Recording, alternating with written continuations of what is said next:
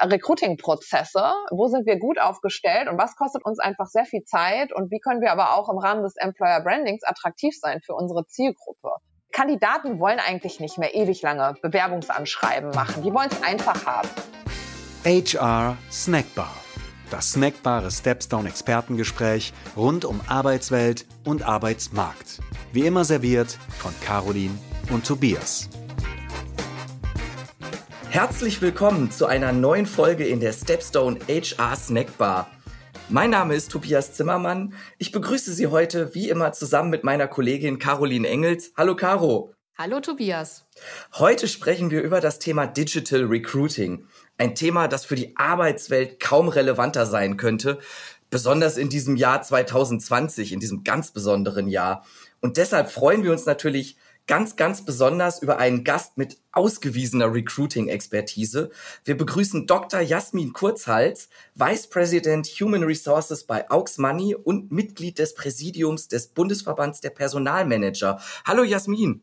Hi Tobi und hi Caro und danke, dass ich heute dabei sein darf. Wir freuen uns auch. Jasmin, du bist Vice President HR in einem Digitalunternehmen und stehst, wie wir eben schon gehört haben, im Präsidium des Bundesverbands als Patin für das Thema Recruiting.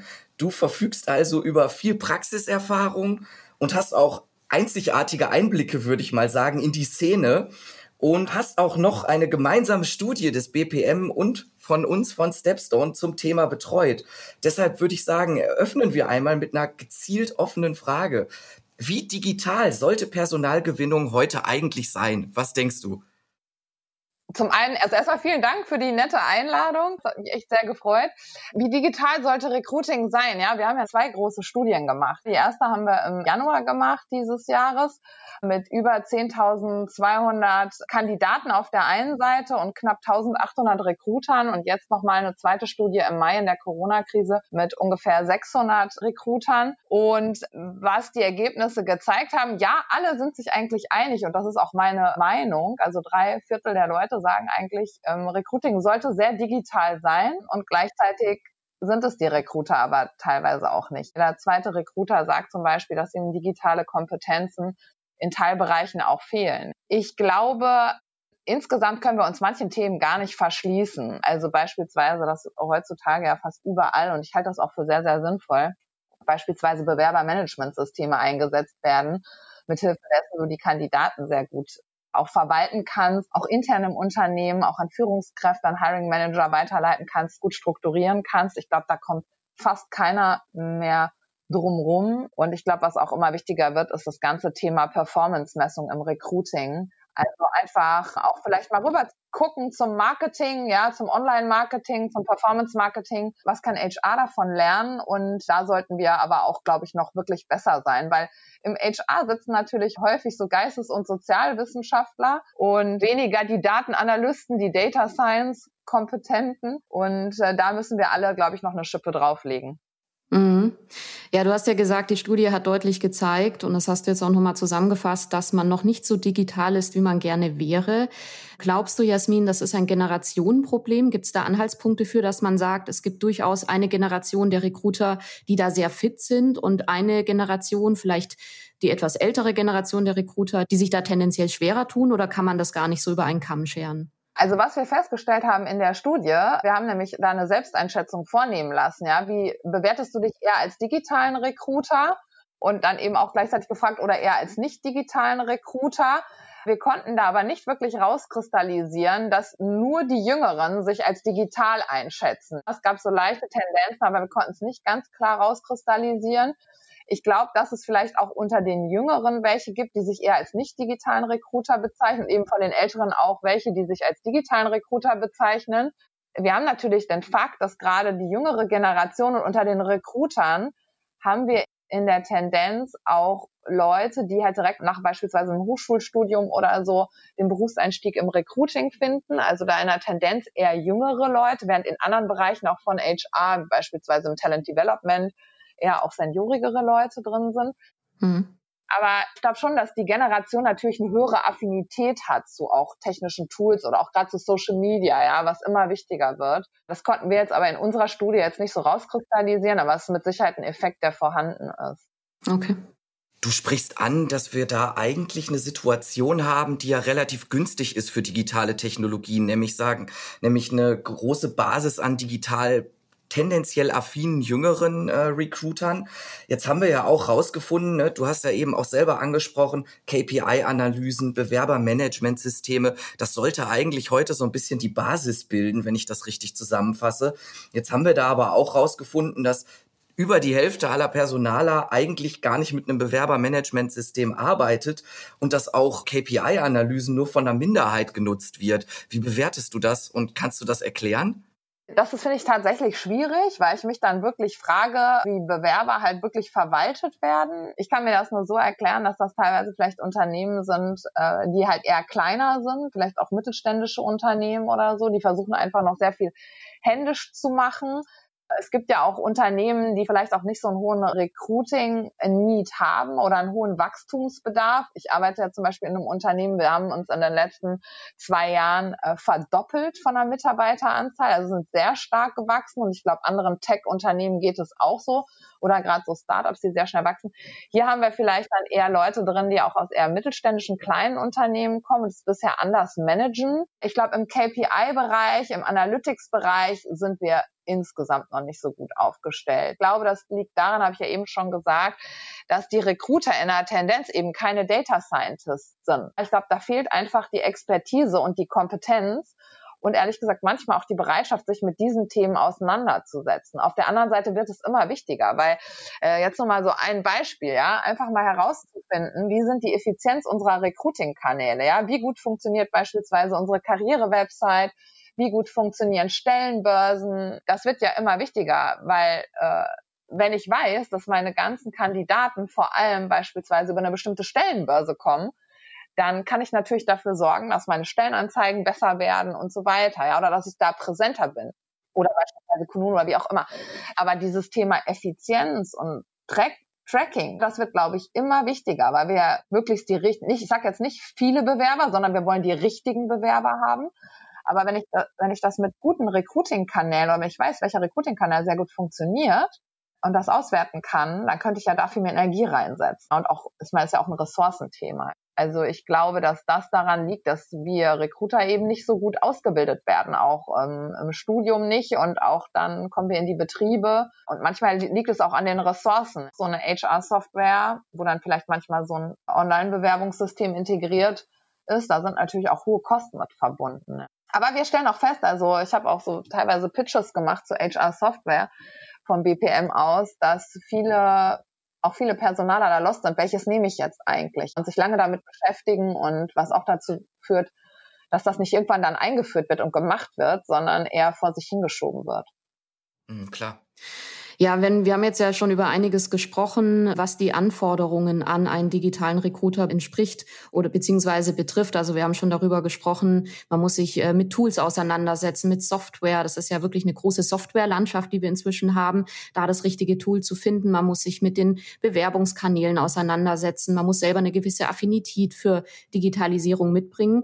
Und auf der einen Seite hast du ja gerade gesagt, das ist natürlich dann eine Aufforderung auch an die Ausbildung äh, im Bereich Recruiting. Man muss das im Studium schon mitkriegen. Man muss sich da auch selber weiter und fortbilden. Gleichzeitig ist es aber auch so, dass man oft dann hört, ja klar, als Recruiter im, im Bereich Digitalisierung, man muss sich weiterbilden, man muss immer auf dem Laufenden sein.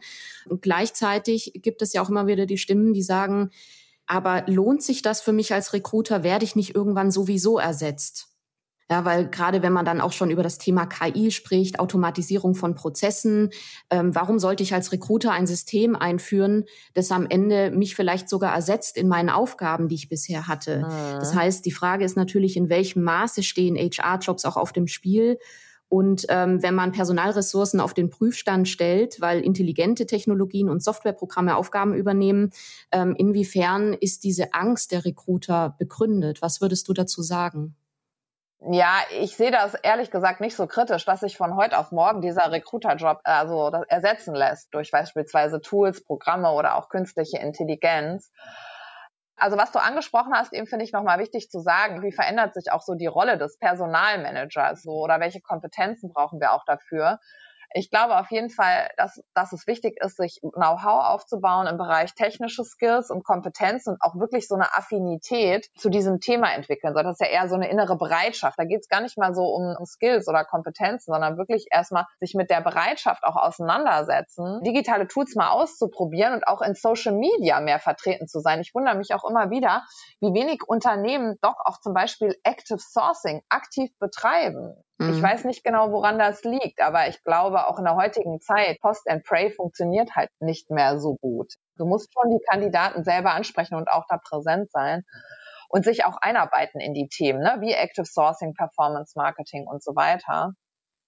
Mhm. Also es gibt manche ich glaube, manche Sachen, da kommt ein Personaler nicht drum rum. Das sind eben ne, so Sourcing-Plattformen, Online-Bewerbermanagersysteme, Recruiting Analytics oder so. Und das wird auch nicht von heute auf morgen ersetzt. Also diese Kompetenzen, die ein Recruiter braucht, die ersetzt, die werden nicht automatisch durch Maschinen ersetzt. Ich glaube, im Moment unterstützen Tools und Programme die Arbeit des Recruiters und so sollte man das auch sehen. Die Personalauswahlentscheidung am Ende ich kenne kein Unternehmen, was komplett digital die komplette Personalauswahl von der Ansprache über die Auswahl bis hin zur Einstellung macht. Und ich glaube, das wird auch noch dauern. Und zwar deshalb, weil aus meiner Sicht das ganze Thema KI, da sind wir noch gar nicht so weit im Recruiting. Also das, wo, wo Recruiting-Algorithmen entscheiden und zum Beispiel die Vorauswahl von Bewerbern übernehmen, ne? auf Basis automatisierter Entscheidungen, die vorher definiert worden sind, Kriterien mhm. oder so. Zum Beispiel, ne, dass alle die aus, äh, rausgefiltert werden, die Rechtschreibfehler drin haben oder beispielsweise bestimmte Noten verfügen, die werden dann raus, rausselektiert oder fehlende Unterlagen oder sowas erkennt natürlich ein System sofort.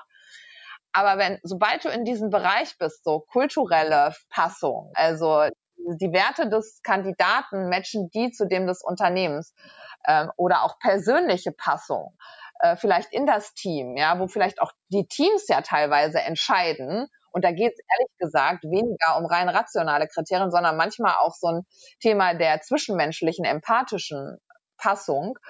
Das kann eine Maschine noch nicht übernehmen. Und wir stellen das auch fest. Also die Tools, die ich so ausprobiert habe, auch die Matching-Tools, also wo praktisch mhm. Unternehmen und Kandidaten zusammenkommen. Ich weiß nicht, wer sich schon mal so angemeldet hat über eine App und einfach mal geguckt hat, ne, wie matcht das denn, das, was ich eingebe, was ich suche mit dem, was mir angeboten wird, wird halt vielleicht auch feststellen, dass da teilweise dann wirklich Jobempfehlungen rauskommen, die ja gar nicht passen. Aus meiner Sicht sind mhm. die Tools eben noch nicht so ausgefeilt. Ähm, und das wissen wir auch über Studien, die schon geführt worden sind zum Thema, wie oft werden vielleicht auch äh, Kandidaten jetzt zum Beispiel ausgesiebt, die potenziell geeignet werden oder so, dass da noch einfach zu hohe Fehlerquellen da sind. Das wird in Zukunft aber besser werden, wenn die Daten sich vermehren. Also diese KI-Instrumente leben ja davon, dass sie mit Daten gefüttert werden. Und je mehr Daten sie haben, desto bessere Entscheidungen können sie auch treffen. Hm. Ne? Je nachdem, wie sie dann auch gefüttert werden. Und das ist teilweise eben noch nicht der Fall. Auch so Sprachanalyse-Tools und so sehe ich oder Stimmen, Stimmanalyse-Tools, sowas gibt es ja auch, mhm. sehe ich eher noch kritisch, dass die so gut funktionieren. Das kann man allenfalls dazu nehmen als Zusatzinformation. Aber die letztliche Entscheidung, und das wünschen sich übrigens auch die Kandidaten in der Personalauswahl, die letzte Entscheidung trifft immer noch der Mensch aus meiner Sicht. Und das hat ja, glaube ich, auch die Studie ergeben. Ja. Genau, genau. Das hat die Studie auch ergeben, dass sich dann äh, tatsächlich die Mehrheit der Kandidaten, ich glaube, es waren 75 Prozent, ähm, gesagt hat, Vorauswahl über digitale Tools, wie beispielsweise ein E-Assessment oder auch ein Chatbot oder auch ein Cultural Fit Test oder so, ist okay.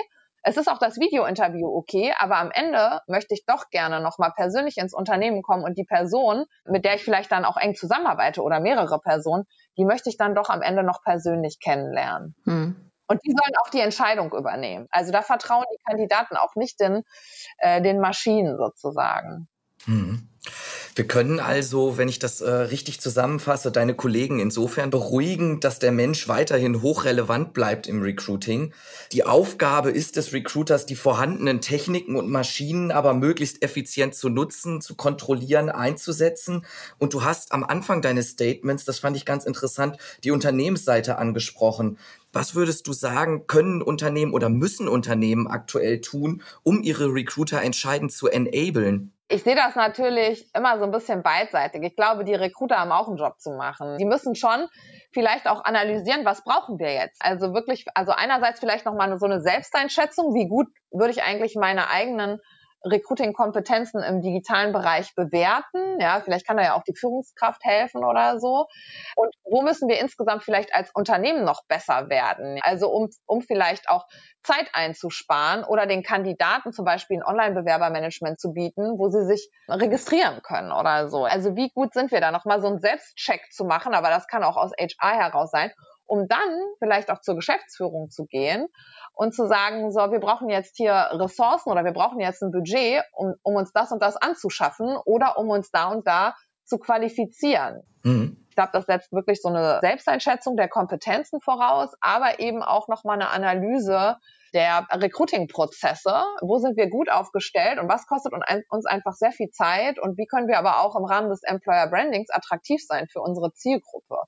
Äh, diese mhm. Analyse finde ich sinnvoller aus HR herauszumachen und dann aber die Geschäftsführung eben davon zu überzeugen, weil das kostet auch alles Geld, da sind wir uns einig. Mhm. Ähm, wenn du ne, so ein Bewerbermanagementsystem anschaffst oder ein E-Assessment oder auch ein Test, beispielsweise ein Online-Test, aber eben davon zu überzeugen, das wird uns halt jetzt beispielsweise im Recruiting auch mega weit nach vorne katapultieren. Aber wie gesagt, ich setze auch auf Eigenverantwortung, ja, dass die Recruiter bei sich selber gucken und auch mal gucken. Ich meine, ganz ehrlich, das Netz ist auch voll von YouTube-Tutorials, von Weiterbildungsangeboten, auch im Recruiting, ja, zum Thema Active Sourcing und so gibt es zahlreiche Angebote. Auch da mal zu gucken, was man da machen kann. Und manchmal muss man sich vielleicht auch Unterstützung holen, weil dieses ganze Thema KI, ja, wenn man jetzt sagt, okay, ich interessiere mich einfach dafür, ich will beispielsweise Matching-Tool einsetzen, um vielleicht auch für Kandidaten attraktiv zu sein. Wir sind halt in der Regel nicht die Data Scientists, die in HR sitzen und im Recruiting-Bereich, mal zu gucken, kann ich mit einer Hochschule kooperieren? Gibt es einen Experten? Es gibt auch zahlreiche Firmen, die da wirklich E-Recruiting-Lösungen anbieten oder so und sich das einfach mal anzugucken. Mhm. Also den Mut zu haben, wirklich sich auch externe Hilfe zu suchen, sozusagen. Ja, glaube ich schon, wenn du feststellst, zum Beispiel, dass du dir die Kompetenzen in dem Bereich auch nicht selber aneignen kannst. Weil ich sag mal so, so ein Mathematikstudium oder so ein Data Science Studium, das kann jetzt auch keiner von, von heute auf morgen mal gerade bewältigen. Mhm. Wie gesagt, die ähm, viele Universitäten machen da auch viele Studien zu und arbeiten da sehr stark dran. Und es gibt auch, wie gesagt, Einzelanbieter, Klar. die da gut sind. Und äh, ja, muss man sich vielleicht einfach mal anhören. Habe ich jetzt auch schon gemacht. Mal so ein Telefo paar Telefonate geführt, mal fragen, wie ist denn da die Datenbasis? Was habt ihr denn da rausbekommen? Kann man denn wirklich sagen, dass eure äh, die Entscheidungen, die wir dann auf dieser Basis treffen, valider sind. Mhm. Das muss man natürlich hinterfragen, ne? So, da sollte man sich auch nicht irgendwie was erzählen lassen, aber externe Unterstützung halte ich da schon für sinnvoll, ja. Ja. Und glaubst du, dass wir jetzt im Zuge der Digitalisierung von Bewerbungsprozessen am Ende vielleicht Bewerber verlieren könnten? Also ähm, in dem Zusammenhang äh, meine ich so ein bisschen die Generationenfrage nur jetzt von der anderen Seite her. Glaubst du, dass ältere Bewerber bei der ganzen Digitalisierung auf der Strecke bleiben könnten, weil die sagen, wenn die zum Beispiel lesen in der Stellenanzeige, du hast gerade E-Assessment zum Beispiel genannt, wenn die lesen, da ist ein E-Assessment, das zweite Vorstellungsgespräch findet, findet per Video statt, da steht auch schon drin, dass zum Beispiel meine Stimme, ähm, gut, das würde wahrscheinlich nicht drin stehen, dass die Stimme analysiert wird, aber glaubst du, dass ähm, bei einer bestimmten Bewerbergruppe vielleicht so eine ganz große Skepsis da ist und die am Ende sagen, da bewerbe ich mich nicht, das ist mir alles zu, zu fancy, zu verrückt? Ja, das kann natürlich theoretisch sein. Also meine Erfahrung, die ich, aber ich denke da vielleicht auch eher positiv, sind eigentlich andere, weil ich glaube, dass eben auch die etwas ältere Generation, da ist ja die Frage, ab wo definierst du älter, weil ich meine, ab 65 oder so sind die Leute dann eh in der Regel nicht mehr im Bewerbungsprozess. Und selbst die Leute, die jetzt so Mitte 50 sind oder so, würde ich sagen, kennen das, also es kommt ja immer auf den Job an. Wenn ich jetzt jemanden suche für die Landwirtschaft zum Spargelstechen oder so, dann würde ich jetzt auch das von dem nicht erwarten. Aber wenn das jetzt jemand ist, der vielleicht auch ähm, ja, Bürokontext oder so arbeitet, dann würde ich sagen, dass der da eigentlich fit sein sollte. Ja, und wenn er das nicht mal hinkriegt, du, du musst natürlich als Unternehmen die Bewerber auch dahin führen. Du musst es denen einfach machen. Du schickst denen einen Link und so weiter. Ja, da müssen sie nur draufklicken. Also die technischen Tools müssen ja auch einfach in der Anwendung sein. Mhm. Aber ich würde sagen, wer das dann nicht hinkriegt oder sich dem verwehrt, schwierig, weil die Leute ja natürlich auch auf der, also gerade jetzt bei uns, ne, jetzt so, wir sind ein Digitalunternehmen. Wer hier bei uns anfängt und dann schon im Bewerbungsprozess, sage ich mal, schwierig, sich da schwer tut, wäre vielleicht auch nicht so insgesamt so geeignet bei uns, weil wir in allen Bereichen auch versuchen zu digitalisieren und, und Sachen auch effizienter zu machen.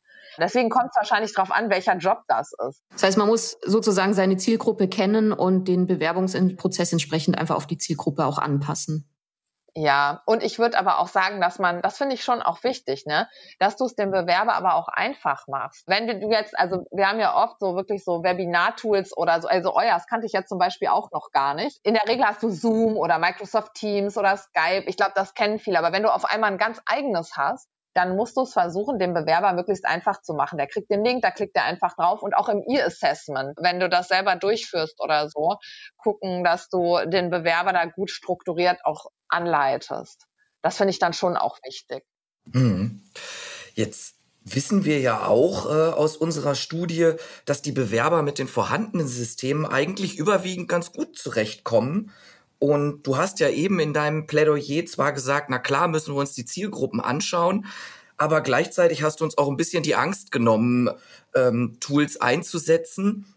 Und äh, wir haben dich im Vorfeld gefragt, welches Getränk wir dir hier in unserer Bar servieren dürfen. Jetzt hast du einen Mai Tai bestellt und das passt aus meiner Sicht ganz gut zusammen, denn Cocktailtrinker kann man ja auch äh, guten Gewissens als, sage ich mal, experimentierfreudig und kreativ oder aufgeschlossen bezeichnen. Ist das vielleicht auch etwas, was wir uns in puncto Digital Recruiting und digitales Bewerben stärker zu Herzen nehmen sollten? Also kurz gesagt, Müssen Personaler mutiger, offener sein?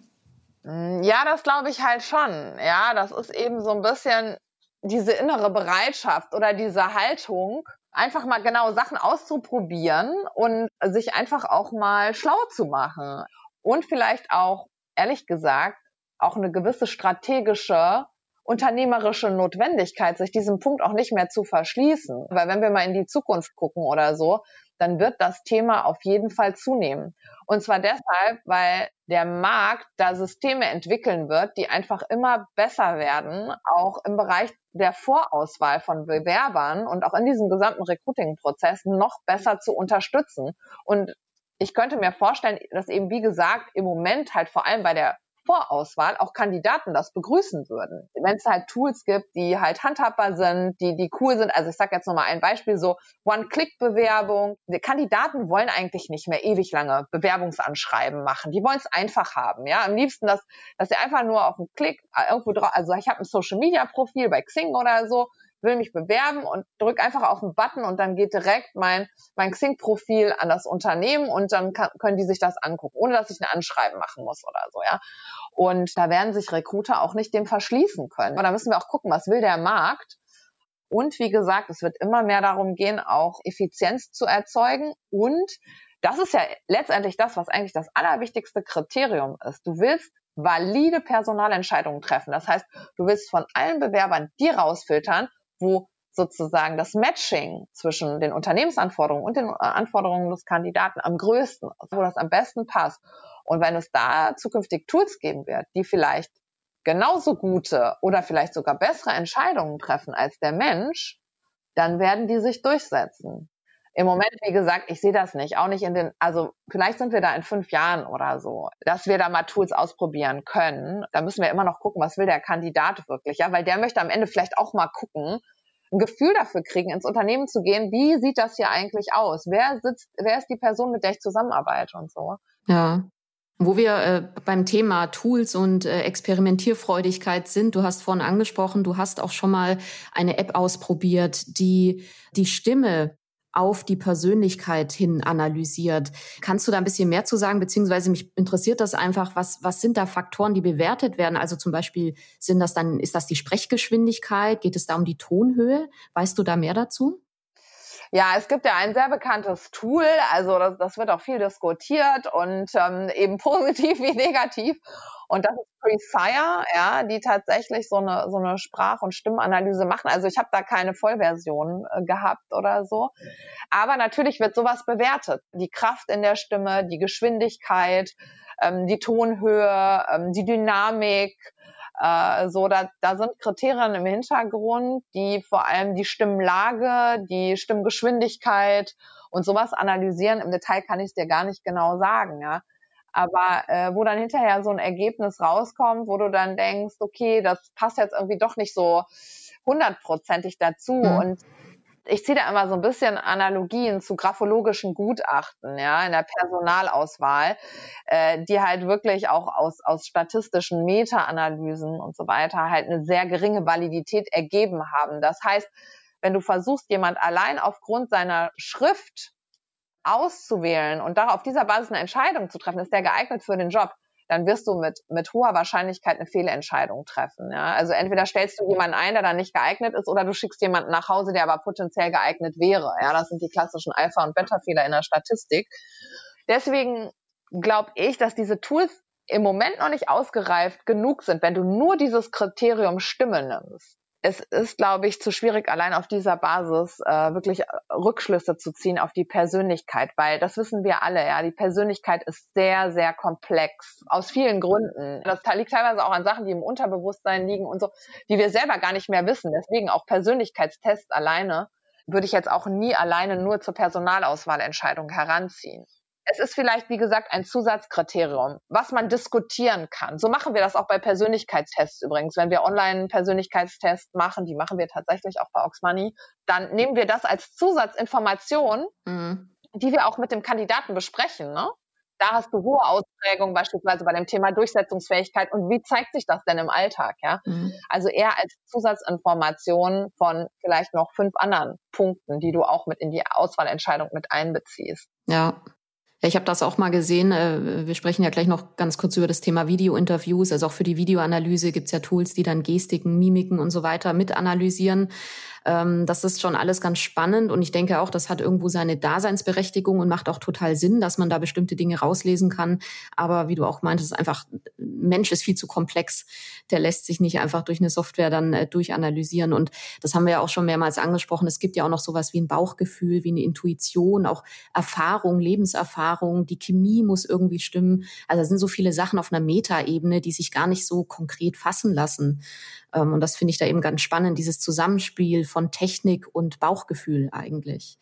Wenn wir beim Thema Video-Interviews sind, durch die Corona-Situation ist die Nutzung von Video-Interview-Tools ja wirklich sprunghaft gestiegen. Ja, und Kandidaten und Recruiter sind sozusagen auf beiden Seiten wirklich ins kalte Wasser gesprungen. Und äh, was mich interessieren würde, jetzt hat man das ausprobiert. Beide Seiten haben gemerkt, das funktioniert und funktioniert sogar ganz gut. Und natürlich ist jetzt die Frage, wenn wir so langsam wieder zur Normalität zurückkehren, inwiefern werden Video-Interviews auch weiterhin in herkömmliche Bewerbungsprozesse integriert? Und mich würde da einmal interessieren, ähm, wie da deine Meinung ist. Was glaubst du, ist die Tendenz? Inwiefern werden Videointerviews auch weiterhin eingesetzt? Und die zweite Frage wäre, ähm, inwiefern haben Videointerviews ganz unabhängig jetzt von Krisensituationen einfach viele Vorteile, die nicht von der Hand zu weisen sind? Also erstmal glaube ich, ähm, das wird nicht wieder weggehen. Also wenn wir vorher das weniger gemacht haben, dann vielleicht auch, weil wir irgendwie auch die Kompetenzen nicht hatten oder ähm, irgendwie aus Gewohnheit heraus die Interviews einfach immer persönlich geführt haben, ohne es mal ausprobiert zu haben und zu festzustellen, es funktioniert ja doch. Das ist so ähnlich wie mit dem Thema Homeoffice. Es gibt ja Unternehmen, die da wirklich dem Thema Homeoffice auch, äh, auch Führungskräfte übrigens sehr, sehr skeptisch gegenüber äh, gestanden haben und auf einmal erfordert eine Situation einfach, dass es gar nicht anders geht. Und so ähnlich war es ja auch mit den Video-Interviews. Weil wir haben nämlich festgestellt, dass andere Tools gar nicht zugenommen haben in der Anwendung von Januar im Vergleich zu Mai, sondern gerade das Videointerview, weil es einfach nicht anders ging. Du konntest dich persönlich nicht treffen. Das heißt, es haben genau die Tools zugenommen, wo Leute reingehen mussten, weil es einfach die Erfordernisse waren. Deswegen glaube ich, wird es nicht wieder weggehen. Vielleicht wird man dazu übergehen, nicht mehr komplette Personalentscheidungen auf Basis rein virtueller oder digitaler ähm, Auswahl zu treffen, weil im Moment war es so, also wir haben tatsächlich auch bei uns auch tatsächlich Einstellungen gehabt, wo wir keinen Mal den Kandidaten persönlich getroffen haben, weil es einfach nicht ging. Und äh, das wird vielleicht jetzt ein bisschen anders wieder laufen. Aber ich halte es für durchaus sinnvoll, Videointerviews im Rahmen der Vorauswahl einzusetzen. Also, ne, wenn du halt einen mehrstufigen Prozess hast, in der Regel wird ja nicht nur ein Interview geführt, was, was geführt wird nach, einer, nach einem Bewerbungseingang, sondern du hast vielleicht ein Telefoninterview, dann hast du vielleicht noch mal ein kurzes Vorab-Interview, wo du schon mal auch bestimmte Fragen klären kannst oder so, ja. Ich glaube schon, dass das auch weiterhin in Zukunft gut genutzt wird. Am Ende wird aber, je mehr Lockerungen wir haben, vermutlich eher die Tendenz sein, sich am Ende beim finalen Gespräch auch doch persönlich kennenzulernen. Ja, so, also das wird wahrscheinlich, ging ja in der Vergangenheit jetzt teilweise wirklich nicht aufgrund des Lockdowns, hat man gesagt, nein, auch da waren ja Policies von Unternehmen eben auch so, kein persönliches Treffen. Und das wird vielleicht ein bisschen wieder aufgelockert. Ich glaube aber, viele haben jetzt die, die Kompetenzen, das zu nutzen, die haben die Anschaffung gemacht. Äh, und das ist ja auch übrigens ein Riesenvorteil von Videointerviews, ja, dass du, dass keine großen Kosten wirklich erforderlich sind also einerseits keine hohen Anschaffungskosten, das ist das erste, und das zweite keine hohen Reisekosten von Kandidaten, aber auch von Leuten, die vielleicht auch das Interview führen oder mit involviert sind. Ja, du hast ja manchmal unterschiedliche Standorte, Reisekosten von, die du dann auch zahlen musst als Unternehmen. Also das ist ja ein mega Vorteil. Und ein großer Vorteil ist eben auch, dass keine persönliche Präsenz erforderlich ist. Du kannst von überall, theoretisch jetzt von der ganzen Welt, so ein Interview führen. Ja, da kann ein Kandidat auch im Urlaub sein, in Thailand. Na gut, jetzt gerade schlecht, aber vielleicht irgendwo sein, wo es möglich ist, in den Niederlanden oder so und das, das ist ja wirklich die Flexibilität dabei. Ne? Und du kannst eben auch Leute, die an ganz unterschiedlichen Standorten sind, einfach dazu holen. Und zum Beispiel bei zeitversetzten Interviews ist es ja auch so, dass dann tatsächlich auch die Uhrzeit, also Zeitunterschiede gar keine Rolle mehr spielen. Das finde ich hm, auch ganz mhm. spannend. Genau, es ist zeit- und ortsunabhängig, ne? Und das ist hm. halt ein wirklich sehr, sehr großer Vorteil einfach von Videointerviews. Hm. Du hast jetzt ganz viele Vorteile von Videointerviews angesprochen und so ein bisschen angedeutet, dass du davon ausgehst, dass das auch bleiben wird und dass das uns auch begleiten wird. Und das glaube ich auch. Also die Vorteile liegen ja absolut auf der Hand. Ähm, nichtsdestotrotz ist ohne das Muss dahinter bei anderen Tools ja tatsächlich nicht so viel passiert, jetzt auch in der letzten Zeit. Deshalb würde mich jetzt so zum Abschluss unseres Gesprächs nochmal deine Einschätzung interessieren, ganz generell. Was glaubst du, wie sieht denn das Recruiting der Zukunft, vielleicht sofern müssen wir gar nicht gehen, aber wie sieht's denn in fünf Jahren aus? Ich glaube auf jeden Fall, dass das so, so, also ganz klassische Sachen, die aus meiner Sicht wirklich klassisch sind im digitalen Recruiting, wie so ein Online-Bewerber-Management-System, äh, wie so ein Video-Interview ähm, oder beispielsweise auch ein Online-Test oder so, mit für dessen vielleicht nochmal so Cultural Fit oder auch kognitive Fähigkeiten ähm, im Rahmen der Vorauswahl geprüft werden oder so, dass das wirklich zum Standard wird. Und auch ehrlich gesagt, auch Social Media Plattformen wie, wie jetzt beispielsweise LinkedIn Recruiter oder Talentmanager, wo du ja auch sehr, sehr gut Kandidaten strukturieren und in Projekten anlegen kannst und bewerten kannst und auch sehr gute Übersichten hast und auch übrigens die Performance sehr gut tracken kannst, so Response Rate und so auf, auf Ansprachen, dass das definitiv zum Standard wird. Also ich glaube, das wird in fünf Jahren definitiv absoluter Standard in, weiß nicht, 80, 90 Prozent der Unternehmen sein, 90 wahrscheinlich eher. Mhm, und dass die Kandidaten, also dass die Recruiter das auch so bewerten würden. Während sie jetzt zum Beispiel, also klar, wir haben bei Videointerviews haben wir einen hohen Zuspruch. Ich glaube, 60 Prozent geben das an.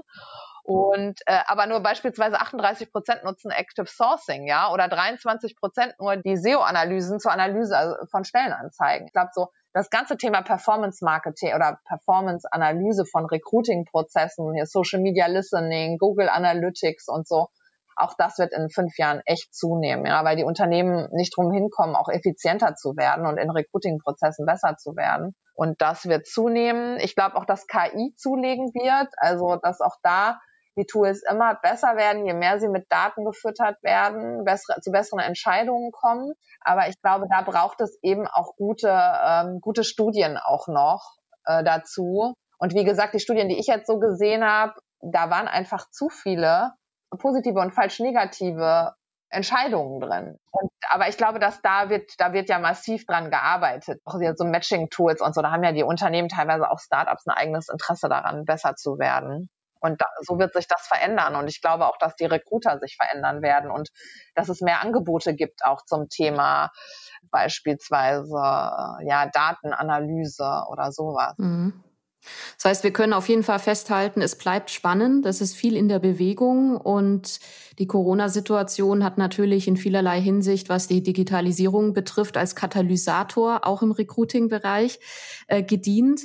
Ähm, ja, Jasmin, uns bleibt eigentlich nur zu sagen, noch vielen, vielen herzlichen Dank für diese tolle Diskussion, für die vielen, vielen Facetten des komplexen Themas Recruiting, die wir hier mit dir beleuchten durften. Und ähm, ich würde sagen, es ist Zeit leider schon für die letzte Runde. Letzte Runde. Jasmin, gibt es noch irgendetwas, was du gerne angesprochen hättest, wo du sagst, das ist aus deiner Sicht jetzt ein bisschen zu kurz gekommen oder gibt es sonst irgendeine Sache, die du noch gerne loswerden möchtest? Also erstmal vielen Dank auch an euch, dass ich hier mitmachen durfte und das hat echt mega viel Spaß gemacht. Ich habe mich echt gefreut.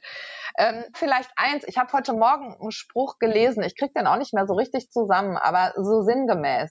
Wenn du immer nur das tust, was du immer schon gemacht hast, wirst du auch genau die Ergebnisse bekommen, die du schon immer bekommen hast. Und mhm. ich glaube, das ist vielleicht so ein, so ein Anreiz oder ein Tipp, den ich gerne gerne insgesamt HR-Lern geben würde oder äh, aber auch Recruitern, ja, vielleicht einfach mal zu überlegen, kann ich meine alten Trampelpfade im Gehirn, aber auch äh, in den operativen Prozessen einfach mal verlassen mhm. und mich selber, ich meine, das ist immer ein outgoing, also out of the comfort zone, also wo du rausgehst aus deiner Komfortzone und einfach mal was anderes ausprobierst, um einfach auch zu anderen, besseren Ergebnissen zu kommen oder damit irgendwas zu erreichen, was man vielleicht vorher eben noch nicht erreicht hat, weil man es anders gemacht hat. Ja, also das wäre vielleicht sowas, so eine Idee einfach. Mhm. Ne? So, nehmt euch einfach mal vor, geht mal raus aus eurer Komfortzone, verlasst mal eure Trampelpfade und probiert einfach mal was ganz anderes aus und vielleicht wird's ja auch gut.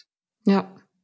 Ja, der berühmte Blick über den Tellerrand. Ja, genau. Genau. Ähm, ja, vielen Dank, Tobias. Gibt es von deiner Seite noch was? Ähm, Nichts Großes, denke ich. Also ich glaube, das passt sehr, sehr gut zu deinem Abschlussstatement, Jasmin. Wir müssen einfach offen sein, wir müssen interessiert sein und bleiben, denn Bewerber sind hochgradig digital. Das sind einfach die Nutzungserfahrungen, die wir alle auch in unserem Alltag mit den Smartphones etc. machen. Und dem müssen wir auch im Recruiting gerecht werden. Sonst ähm, werden wir einfach den, den aktuellen Ansprüchen und Erwartungen nicht gerecht. Und ich glaube, dass da ganz, ganz viel Potenzial besteht. Ja, ja. absolut. Ja. Was ich mir noch notiert habe, war, ähm, dass äh, digitale Tools sozusagen nur als Hilfsmittel anzusehen sind. Das heißt, sie können uns das Denken nicht abnehmen und entsprechend auch nie den Menschen ersetzen. Vielen, vielen Dank nochmal, Jasmin. Äh, es hat uns großen Spaß gemacht und wir würden uns sehr freuen, dich vielleicht auch in einer zukünftigen Folge der HR Snackbar wieder begrüßen zu dürfen. Und wir wünschen dir einen tollen Tag, ein schönes Wochenende und sagen erstmal Tschüss. Tschüss, für euch auch. Alles Gute. Danke. Ciao. Tschüss. Tschüss. Und schon wieder Sperrstunde in der Stepstone HR Snackbar. Wir freuen uns immer über ein kleines Trinkgeld in Form von Feedback Anregungen und Themenvorschlägen unter podcast at stepstone.de. Frische Wissenssnacks rund um die Arbeit heute und morgen servieren wir unter www.stepstone.de/wissen. Und für die After Hour zu unserem Podcast lautet die Empfehlung des Hauses www.stepstone.de/hr-podcast. Bis zum nächsten Mal in der HR Snackbar von Stepstone.